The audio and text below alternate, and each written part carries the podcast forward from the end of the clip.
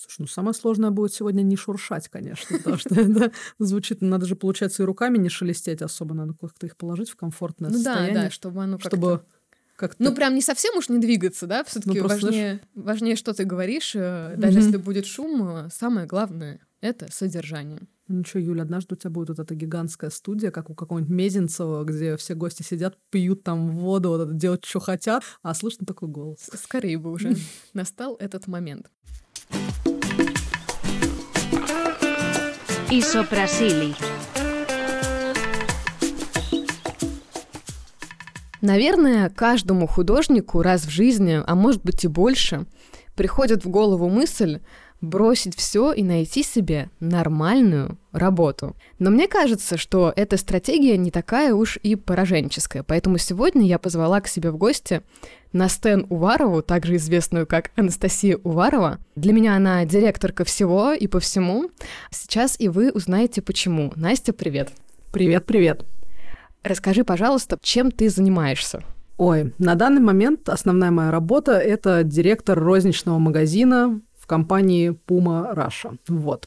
Также вторая моя работа, ну, скорее подработка, это бармен в баре «Спица». Вот. А третья – это преподаватель по рисунку академическому. И, в общем-то, это то, что составляет мою основную деятельность на данный момент. Как ты к этому пришла и когда вообще ты начала рисовать? А я рисую всю свою жизнь сознательную, как, в общем-то, и многие художники. То есть это началось с детства. Мне никогда в этом родители не препятствовали, а скорее способствовали. То есть они отдавали меня и на кружки. Я ходила на частные занятия к локальным художникам э, в моем городе Дмитрове. В принципе, пыталась поступить даже на высшее художественное образование неоднократно. Ну, как-то у меня с ним не срослось. И так как с образованием не срослось, мне пришлось искать работу, как это обычно и бывает в подростковом возрасте. Ну, плюс параллельно я не из очень обеспеченной семьи, то есть мы такого среднего достатка семья, но понятное дело, что я хотела гораздо раньше найти себе работу, потому что мне не хватало денег на банальные какие-то свои хотелки, одежду, э, не знаю, хобби, увлечения, тусовки с друзьями, ну и все то, чем хочет заниматься любой подросток там 16-17 лет. И я начала искать работу. Конечно, мысли о том, чтобы начать зарабатывать каким-то рисованием, ее и рядом не было в этом возрасте. И моя первая работа была продавец в свадебном салоне. В 16 лет это была моя первая работа, за которую мне платили 10 тысяч рублей в месяц за график 2-2 по 12 часов. Но мне тогда казалось, что вау, невероятно, у меня есть полноценная работа. Причем я ее каким-то образом совмещала со школой, как ни странно, и проработала я там практически год. Ну и после этого я поняла то, что самый легкий способ пойти куда-то работать, это пойти работать, ну, продавать. Это несложно, много куда требуются продавцы. И э, параллельно с э, рисованием для себя в качестве хобби я, в общем-то, продолжала работать. Ну, то есть так у меня как-то и пошло, что с розницей всегда была связана моя основная деятельность. В 20 лет я пришла в компанию Levi's, начинала я там точно так же с продавца, а потом как-то закрутилась, завертелась, и вот я уже директор магазина в 24 года, и вот я уже достаточно успешный мага- директор магазина в 24 года. Ну и я, собственно говоря, директор магазина до сих пор. Вот этот опыт в свадебном салоне, расскажи, как это было общаться с э, невестами. Это было достаточно смешно, потому что на самом деле я практически не общалась ни с какими невестами, потому что я находилась в городе Дмитров, а он достаточно маленький. Это был никому неизвестный свадебный салон, и работала я там с сентября по апрель или май, что-то такое. В общем-то, это один из самых несвадебных сезонов, тем более в городе Дмитров. Поэтому я даже не помню, мне кажется, я за этот период продала платья три, наверное, свадебных. Потом хозяйка данного заведения, она начала возить некоторые вечерние платья, и там, да, более-менее пошли продажи, но в основном я развлекалась тем, то, что я, не знаю, пила Кока-Колу, играла в Диабло второй и рисовала картинки, а вечером ко мне приходили мои друзья и мерили свадебные платья. То есть вот такая вот была работа. То есть в основном я просто ничего не делала. Ты сказала, друзья, почему-то я сразу представила парней в свадебных платьях. Конечно, это были парни. Расскажи, как было все это время с рисованием. Ты говоришь, что ты несколько раз поступала в художественный вуз. Что это за вузы были?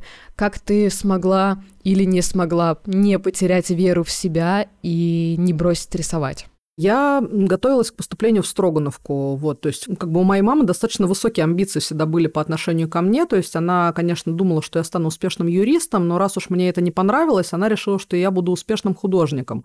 И мы рассматривали с ней сразу только серьезное училище, при том, то, что на самом деле какого-то ну, специализированного образования художественного я, конечно, никогда не получала, потому что сказать, что меня супер прокачивали по какой-то базе академической на занятиях частных вот у местных художниц, ну, это будет лукавством, скажем так. Конечно, мы что-то там проходили, но в основном это были натюрморты, которые рисовались гуашью just for fun.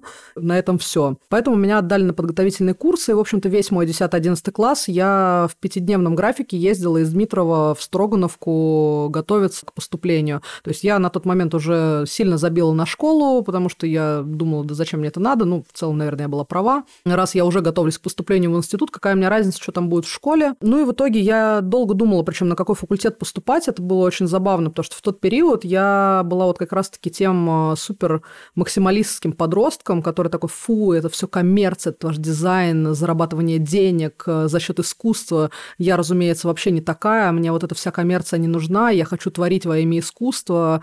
И, ну, в общем, я вся такая возвышенная, концептуальная, пошла поступать на монументальную живопись.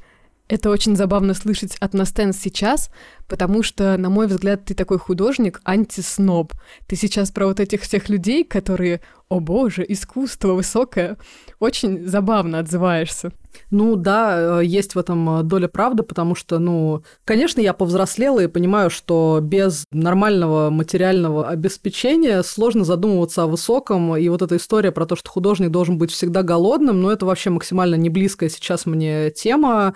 Не знаю, может быть, это были какие-то пережитки подросткового вот этого буянства. Я допускаю, что кого-то это реально устраивает и до сих пор, и я совершенно этих людей не осуждаю, но, конечно, эту позицию не разделяю. Все вот эти творцы, живущие в картонной коробке, мне скорее не близки и вызывают у меня недоумение, потому что, ну, алё, ну, ну как так-то? Да давай, чувак, ты сможешь, ты справишься. Не все на одном искусстве строится. Ты как-то сказала э, что-то вроде «Я просто хочу рисовать классные жопы». Да, такая фраза тоже была. Да, вот эта идея просто рисовать жопы. Я много раз себе отвечала на вопрос, зачем я рисую, как бы. И, конечно же, мне бы хотелось вернуться на 15 лет назад и научиться рисовать трехметровые холсты, как минимум для себя, не знаю, внести какой-то вклад в искусство своеобразный, ну и вообще как бы стать реально классным мастером. Но, честно, мне не хватает ни усидчивости, ни, может быть, каких-то амбиций именно художественного характера, и меня вполне устраивает просто рисовать, потому что мне нравится рисовать, мне нравится процесс. Я, наверное, не хочу оставлять после себя великое наследие художественное, то есть мне вообще как бы все равно. Ну и я думаю, то, что когда я умру, мне и подавно будет все равно на то, что там произошло после меня.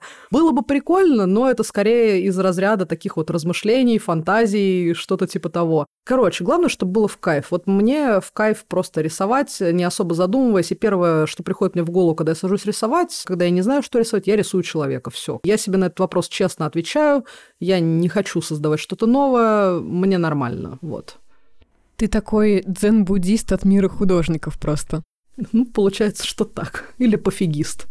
Слушай, а трехметровые вот эти полотна, это ты там стоишь на лестнице, рисуешь, как это выглядит вообще? Пишешь, простите. Когда я учился в институте, конечно, даже на подготовительных курсах э, никаких трехметровых холстов мы не писали. У нас был средний размер холста, максимальный, который я писала, это был полтора на два.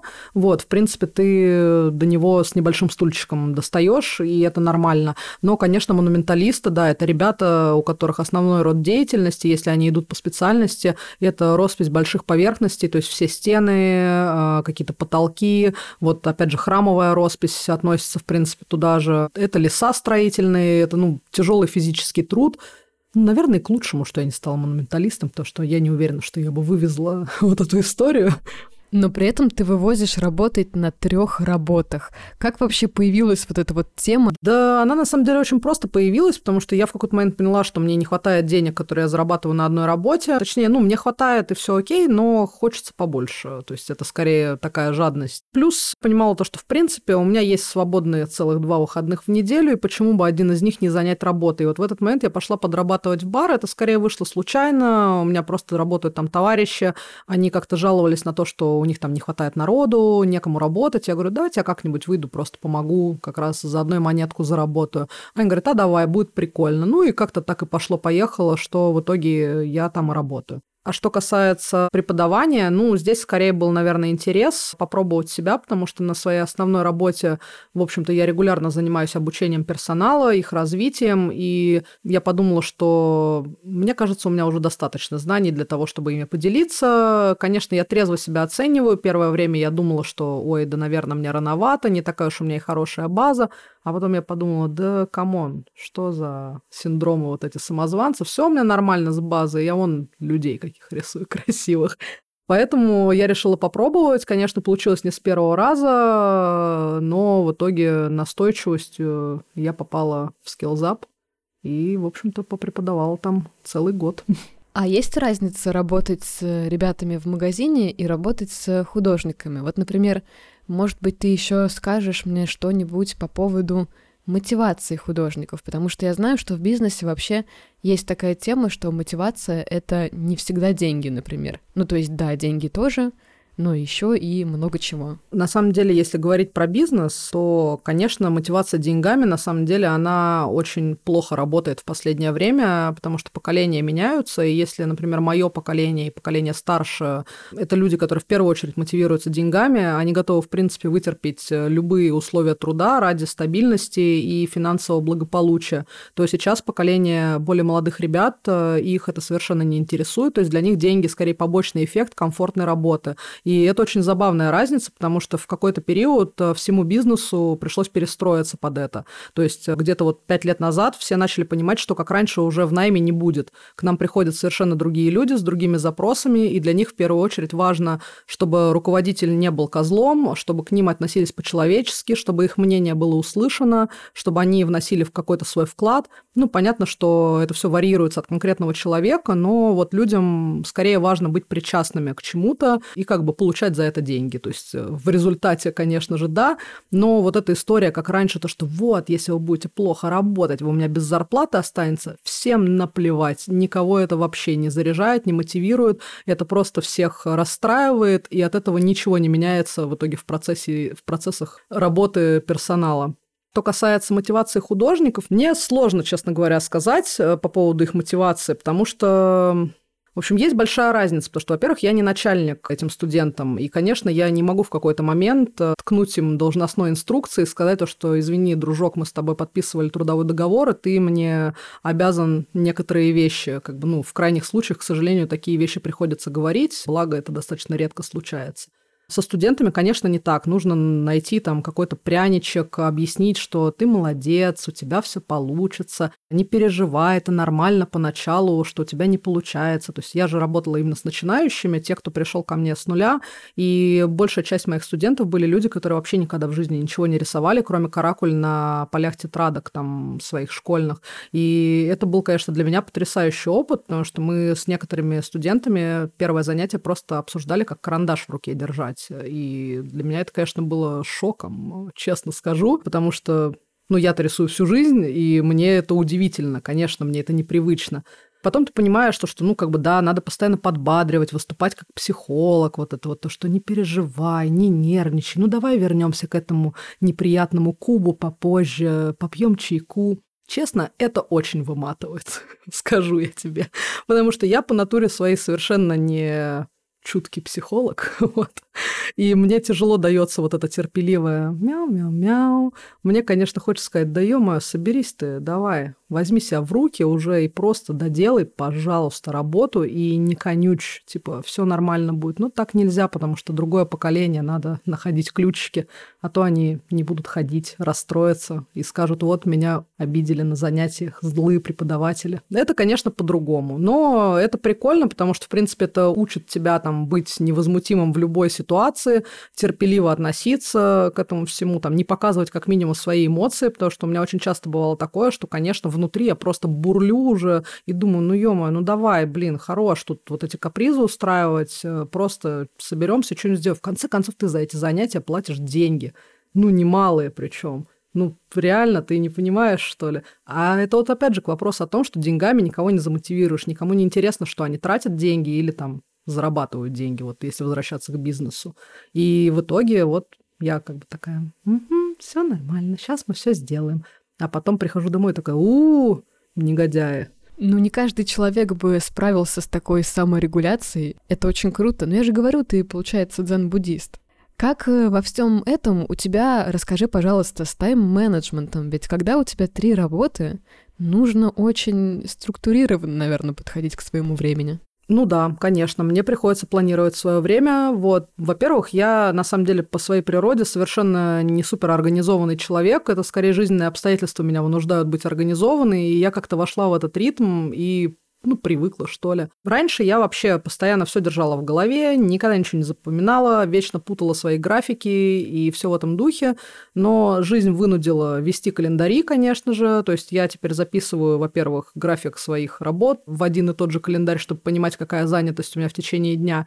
Туда же у меня залетают занятия по английскому, которые у меня проходят два раза в неделю минимум. Вот, хотелось бы иногда три, но так не всегда получается. Встреча с друзьями, честно говоря, я тоже периодически их фиксирую в календаре, то есть если мы договариваемся дольше, чем за неделю, то я тоже вношу это все в календарь, потому что я могу забыть, честно сказать, и назначить какие-то другие дела себе на этот срок. Вот только таким образом, то есть, но при этом все в свои выходные, если у меня дома нет никаких планов, я просто ничего не делаю, я сам неорганизованный человек на планете, я каждый раз думаю, сейчас я завтра сделаю то-то-то, пятое, десятое, и такая, ну что ж, в принципе, три дела из этого списка уже неплохо. Ну, конечно, нужно же как-то восстанавливаться. Я недавно прочитала вообще у кого-то из психологов, что отдых и восстановление — это не одно и то же. И, по сути, сначала тебе нужно восстановиться, а уже потом отдыхать. И мне кажется, ты классно балансируешь. То есть, если ты всю неделю в строгом графике, то, конечно, тебе нужно какое-то свободное время, потому что, ну, во-первых, ты художница, да? И есть в нейробиологии даже такая тема, как дефолтное состояние мозга. Это когда мозг ничем не занят, в это время он лучше всего генерирует идеи какие-то, например. Чтобы что-то придумать, нужно ничего не делать и ни о чем не думать для начала. Ну да, я соглашусь, но есть момент того, что, честно говоря, я не то чтобы придумываю что-то новое, как бы вообще по своей сути, не знаю, художественной, если мы возвращаемся к теме вот именно творчества, то с этим есть проблемочка, потому что я не генерю нового контента. Я скорее делаю то, что мне необходимо для работы, и, может быть, иногда у меня находится время на что-то порисовать для себя, но это бывает настолько редко, что, конечно, иногда Бывает, ловлю я легкую кислинку на этот счет, что типа, что это я ничего не придумываю, а потом такая, ну, ничего страшного, порисую что-нибудь другое. Поэтому я опять возвращаюсь к своему балансу буддистскому и просто такая, ну что ж, не идет творчество, нарисуем косточку. Много косточек нарисовала уже. Ну, достаточно. Слушай, ну я на самом деле не согласна про креативную вот эту составляющую, потому что со стороны выглядит так, что ты, ты говоришь, ты неорганизованный человек, и все в этом духе, но выглядит так, что у тебя постоянно идет какой-то процесс придумывания того, как улучшить те или иные процессы. Масло масляное вышло. Ну, возможно, да. То есть в этом плане, конечно, организаторские способности у меня, ну, они неплохие. Опять же, в силу своей профессии и так далее, я должна организовывать процессы. И когда их большое количество, мне достаточно легко раскладывать все по полочкам, а, понимать, какую цепочку выстроить, как оптимизировать время, в конце концов, кому что делегировать. Я это достаточно быстро понимаю, разбираюсь с этим. Внутри своей обычной личной жизни, конечно, я все еще хочу все разложить по графикам, по календарям и так далее но как бы жизнь, она на то и жизнь, чтобы так не получалось, поэтому мне иногда кажется, что ну, я достаточно расслабленная в жизни, но на работе я организованная. То есть вот такой баланс получается. А было ли у тебя когда-нибудь такое в жизни, чтобы ты не работала вообще? Да, такой период, конечно же, был. Это был супер период, я думаю, для многих людей. Это был период, когда объявили карантин по всему миру и в Москве в том числе. Тогда была очень увлекательная история. Я за две недели до начала карантина уволилась с основной работы, на которой я проработала 8 лет. Это было очень осознанное решение, то есть мы вместе с этой компанией решили, что да, нам пора вот расстаться друг с другом. И я ушла и такая думаю, ну что ж, прекрасно, я сейчас не буду работать месяц где-нибудь, как раз отдохну, куда-нибудь съезжу и так далее. И после этого займусь активным поиском работы. Но карантин внес свои коррективы, конечно же, и в итоге, съездив в замечательную поездку в Пятигорск, в Грозный и Кисловодск, ну да, интересный маршрут, но так уж получилось, я оказалась э, без работы совсем, потому что Мало того, что рынок потерпел изменения, и ну, с работой, в принципе, было туговато, потому что кто-то закрылся на карантин, кто-то продолжал работать. Многие европейские бренды как раз-таки они были закрыты в тот период но даже с точки зрения российских компаний это был полный аврал. Я была больше, чем на 15 собеседованиях, таких вот нормальных собеседованиях. Какое количество отзывов на HeadHunter я разослала, я даже боюсь э, сосчитать, потому что их и не сосчитать, наверное, было. И был интересный момент, потому что я была уверена, что как только я выйду с предыдущей компании, меня с руками и ногами оторвут, ну, в любую вообще фирму. Это не будет проблемой на аналогичную позицию, как минимум, а может быть даже и на позицию выше, потому что, опять же, у меня большой опыт. Я опять же, была руководителем флагманского магазина, достаточно большого штата, ну и так далее и тому подобное. Но, несмотря на это, оказалось, что я никому не нужна. Причина еще была в том, что в нашей компании, вот предыдущей, нам активно говорили о том, что вы звезды натуральные. Вы выйдете от нас, и вас с руками-ногами оторвут, вы суперпрофессионалы, лучше школы, чем у нас нет. И когда ты с таким самомнением выходишь на рынок труда, ну, это тяжело, в общем. Надо сбивать планочку. Это вот тоже совет всем, кто вдруг с высоким самомнением выходит на рынок труда. Не надо так. Конечно же, я хотела высокую зарплату, классный график и еще и классные условия работы, но в итоге как-то не срослось. И закончилось все это дело тем, что я даже успела посидеть на пособие по безработице, потому что, опять же, это не в моих правилах брать деньги у родителей, для меня это очень болезненный процесс. Я там съехала от родителей 18 лет и с тех пор только по крайней нужде брала у них деньги, поэтому для меня это вообще был супер стресс. Но пришлось в итоге брать. В общем, был вот такой вот удивительный опыт. Слушай, а сколько платили пособие? Тогда в период ковида у них было повышенное пособие, потому что сложный период, многие люди как раз остались без работы, и тогда было повышенное пособие в размере 13,5 тысяч рублей. Вот, я их получала целых два месяца, и скажу я вам в целом, если не платить коммуналку, реально, нормально, сойдет. Ну, из этого комментария я делаю вывод, что тебе было не очень. Расскажи подробнее, как ты это время провела, как ты себя вообще чувствовала и как ты из этого кризиса вышла. Ну, конечно, мне было не очень, потому что когда ты на протяжении долгих лет очень уважаемый человек в своей компании, а тут оказывается, что ты мало того, что никому не нужен, так не можешь найти работу, и деньги твои на исходе, и ты стоишь на бирже труда, ну, конечно, я чувствовала себя так себе. Но в целом я очень быстро как-то нашла себе занятия. Во-первых, из дома-то выходить было нельзя, это же был карантин но мы периодически гуляли с подругой по району, начали там следить за питанием, считали калории, развлекались там из самого веселого. Не повторяйте это, конечно, дома. Я научилась экономить 1300 калорий таким образом, чтобы осталось на вечернее винишко. Как вам такое? Но это, конечно, мало коррелируется, наверное, со здоровым образом жизни. Сразу видно, человек в баре работает. Да и вообще. Бокал винишка никто же это самое. Нет не любителей среди нас, уверена. Мне кажется, к нам в комментарии придут люди и будут просить это меню. Я не расскажу это плохо, так не делайте. Ну, надо учитывать то, что я сидела дома, а, я не тратила энергию. Я думаю, что сейчас я бы при таком меню, конечно, бы в обморок упала примерно часа через три, потому что, ну, так нельзя, конечно. А когда ты сидишь дома, у тебя ни на что не тратится энергия, надо очень мало организму на самом деле, но при этом я никогда не занималась а, вот этими голодовками какими-то. Ну, то есть голодом я себя ни разу в жизни не морила, покушать я люблю. Но возвращаясь вот э, к теме того, чем я занималась, э, я как раз в тот период э, задумалась о том, от чего я хочу. Я как раз на тот момент, у меня была очень долгая пауза в рисовании по разным причинам. Во-первых, я была целиком погружена в работу, были какие-то еще сомнительные отношения, из которых я как раз в тот момент и вышла вот перед ковидом в том числе. Я начала задумываться, что же, что бы делать вообще, как-то надо же куда-то двигаться дальше, и я вспомнил, что я вообще-то так-то рисовать люблю. Вот. И я в тот момент пошла учиться. И как раз пошла учиться в скиллзап очень удачно. И я начала больше посвящать, конечно, этому времени. Тогда у меня была вообще супер увлеченность. И пока я не искала работу, я занималась тем, что я рисовала. В какой-то момент я поняла, что последние накопленные деньги я уже потратила на учебу, и все. И как раз это одна из причин, почему я встала на биржу труда, потому что я все потратила на оплату курсов, собственно говоря. Вот это хардкор. Да, я люблю играть по крупу. Я начала думать, я такая, ну, в принципе, у меня есть занятное хобби, оно приносит мне удовольствие. Осталось решить вопрос э, с деньгами. И вот в этот момент я поняла то, что, в принципе, не так уж мне и надо сидеть с короной на голове на какой-то суперпозиции. И в этот момент я была готова после еще пары недель поисков пойти э, устраиваться в соседний супермаркет на позицию кассира или мерчендайзера, что-нибудь в этом духе. И в целом, вы не поверите, я себя чувствовала от этого абсолютно нормально. То есть у меня не было такого, блин, вот моя жизнь дно, я готова уже даже на такую работу. Нет, я просто такая, ну что ж, мне нужны деньги, у меня нет денег, я как временный вариант готова рассмотреть и такую работу в том числе, какая разница, в общем-то. Ну, это просто такой период, как бы.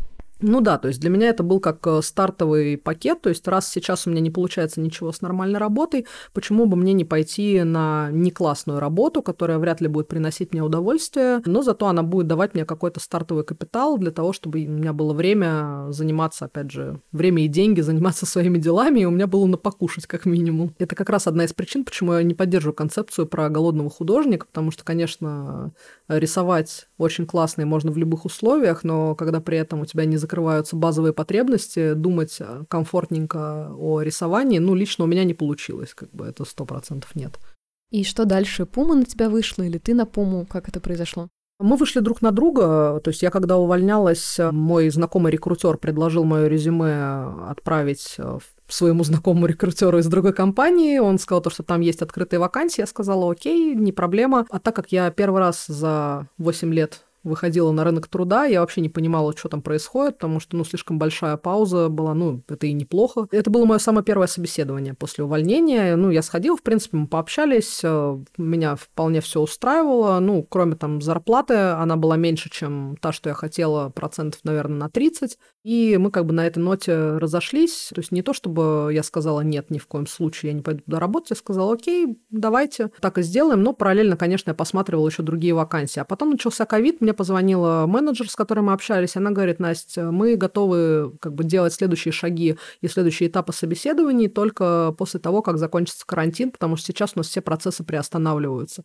Я такая, хорошо, окей, все понимаю, все нормально. Ну, конечно, когда прошел месяц, я понимала то, что непонятно, когда вообще к этим процессам они вернутся, и, скорее всего, про меня вообще уже забыли. То есть, представляешь, я прошла только первый этап из э, трех, и явно я была не единственная кандидатура на эту вакансию, и, ну, как бы слишком большой срок уже прошел. Я решила, думаю, позвоню-ка сама. Мне сказали, нет-нет, у нас все еще на паузе, поэтому мы про тебя помним. Я говорю, ну, хорошо. Но при этом я, конечно же, параллельно искала работу, потому что я, опять же, не понимала, насколько все это затянется. И плюс я все еще надеялась, что будет какое-то лучшее предложение по зарплате зарплате. Но зато на тот момент, когда Пума позвонила мне после окончания карантина, я уже, конечно, была готова на абсолютно любую зарплату. Я была так рада, когда они мне позвонили, потому что, ну, это действительно был лучший вариант из всех, куда я сходила, ну, по всем параметрам, то есть не только по соотношению там денег, но плюс это, опять же, хорошая европейская компания, условия труда, то есть то, какой пакет предоставляют нормальные работодатели, это все включено в себя, и, конечно, от этого очень сложно отказаться, особенно когда ты привык к стабильности, какой-то, да не какой-то, а к стабильности, а я к ней привыкла, то есть меня это вполне устраивает такой расклад, и мне нравится то, что работа официальная, э, мне понятно, что я буду на ней делать, мне понятно, что там есть развитие, там вот всякие такие штуки, и, конечно, я с удовольствием туда присоединилась, и вот уже, получается, у меня летом будет три года, как я там работаю, ну и все классно в это время, то есть э, все очень круто, то есть несмотря на то, что сейчас мы уже практически да не практически, а год, как Пума приостановила свою деятельность на территории России, но это все не стоит на месте, планируется попозже когда-нибудь открыться. Вот, то есть нас все это время не бросают, мы заняты работой, у меня и ребята работают, и я работаю в том числе, то есть мы там занимаемся тренингами, обучаем друг друга, ну, всякими разными, в общем, делами внутренними налаживаем, чтобы когда открыться, стать еще лучше. Это прикольно. Но это, кстати, очень приятно, что вас не бросают. И, насколько я помню, я могу ошибаться, поправь меня, но, по-моему, Puma один из тех брендов, кто не особо кричал «мы уходим», «никогда не вернемся». Все очень спокойно и без истерик. Все верно, это ровно так и было. То есть очень спокойно, без каких-либо заявлений, просто тихо закрылись, и потом не так тихо откроемся, я думаю. Надеюсь, что это скоро произойдет. А, слушай, мы в начале выпуска сказали, что ты не зарабатываешь рисованием, а сейчас я подумала, что, наверное, это не совсем верно, потому что все-таки ты нашла себе одну из работ, связанную с рисованием, но не думала ли ты все-таки когда-нибудь именно рисовать за деньги? Ой, я много раз об этом в жизни думала, и, честно говоря, я не знаю, почему меня это супер бесит. А, несмотря на то, что я, ну вот лично меня, то есть э, понятно, что я абсолютно уважаю всех, кто занимается этим, но вот это прям не мое по причине того, что, возможно, это какой-то, не знаю, как, как издержки моей основной профессии, то, что я постоянно общаюсь с клиентами, всякими разными. Ну и понятно, что люди разные. То есть это постоянная работа с людьми, постоянная работа с какими-то возражениями и так далее. Плюс, опять же, у меня позиция директора магазина, соответственно, все абсолютно проблемы, конфликты и так далее, это все проходит в первую очередь через меня. И я не знаю, может быть, и по этой причине, в том числе, меня прям бесит работать с заказчиками это ужасно сейчас прозвучит. То есть меня не бесит преподавать, именно делиться знаниями и так далее. Но когда люди хотят приобрести что-то, что я нарисовала, иногда я соглашаюсь на это. Бывает такое. Только в том случае, если я понимаю, что Тут даже дело вопрос не в деньгах, а скорее потому, что мне интересно то, что мне предложили нарисовать. То есть э, я никогда не брала дорого, то есть потому что я не понимаю, во-первых, сколько это должно стоить, но если мне приятен там человек, который мне заказал эту работу, и в целом мне интересно то, что он мне предлагает, то да, окей, почему нет, почему бы не нарисовать это действительно.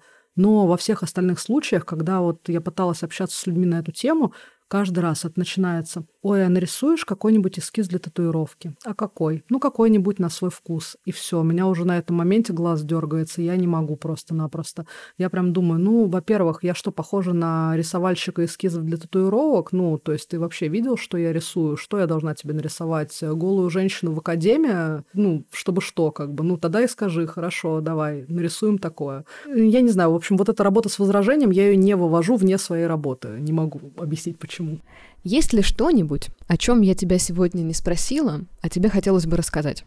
Наверное, я бы хотела рассказать еще последнюю историю. Она не связана именно с работами, она скорее, может быть, возвращается к начальной теме про там, вдохновение, там, искусство, вот всякие такие штуки. К тому, то, что я на самом деле-то восхищаюсь людьми, которые вот все в творчестве посвятили себя искусству. Просто вот я не такая, как бы я вот более житейская, земная, скажем так. Я, когда не поступила в Строгановку, мои родственники познакомили меня с одним художником. Это сейчас будет грустная завершающая история на самом деле, но очень классно ложащаяся на тему как раз-таки вот этого высокого и посвящения жизни искусству. И звали этого художника Александр Шафранский. И я к нему какое-то время долгое ходила на занятия. Но как бы занятиями это было очень сложно назвать. Как бы мы с ним в основном сидели на кухне, пили чай, разговаривали о чем-то таком то об искусстве, то о житейском. Ну, в общем, подружились мы с ним просто. А он такой пожилой мужичок был. И он мне только давал домашки на маленьких-маленьких форматиках каких-нибудь, типа опять рисовать просто все, что вижу, мини, мини-натюрморты. Просто одну кружку, одну грушу и так далее маслом. И вот привозить потом ему эти пачки на проверку. И он бы мне это что-то комментировал. Вот. Честно сказать, э, не скажу, что я за тот период научилась сильно как-то круче рисовать э, живописью, но знакомство было прикольное. И вот что меня удивило то, что этот Александр Шафранский, он жил где-то на салатовой ветке внизу, и у него был такой двухэтажный дом, знаете, как старые немецкие бараки, вот такие желтые, которые в послевоенное время построили, каменные бараки э, с высокими потолками, ну, так называемые бараки, но, в общем, это двухэтажные дома просто были очень старые. Двух-трехэтажные они бывали. С толстыми такими стенами. И вот у него там была, если я не ошибаюсь, четырех- или трехкомнатная квартира. И вот она абсолютно вся была заставлена его картинами. Вся-вся-вся. При том, что он писал исключительно маслом, он там использовал смешанные какие-то техники, он любил там добавлять какой-то перламутр э, или сусальное золото, ну, всякие такие штуки. Пытался там э, использовать какие-то оптические иллюзии за счет вот использования разных материалов. И вот у него был очень интересный досуг, потому что у него там была мастерская, значит, в одной комнате, в которой вообще невозможно было пройти. То есть там был такой узенький коридорчик, в котором ты просто мог стоять и разворачиваться туда-сюда. И вот он там работал, как раз-таки писал. Вторая комната, это была просто комната, заставленная холстами. То есть в нее невозможно зайти. То есть ты просто можешь открыть дверь, посмотреть на огромную кучу холстов и закрыть дверь. То есть они прямо до потолка там стояли. И третья комната, это была его спальня, которая была тоже вся заставлена его картинами. И там была только тропинка до кровати, тропинка тропинка до гардероба. Вот, и они там с кошечками жили, у него было три кошечки, вот они все с ним там тусовались. То есть картин у него не было только разве что в туалете с ванной. То есть кухня вся в картинах, она и обвешена, они там с потолков свисают, на всех стенах. Какие-то тоже книги, предметы странные, вот художественные, еще что-то в этом духе.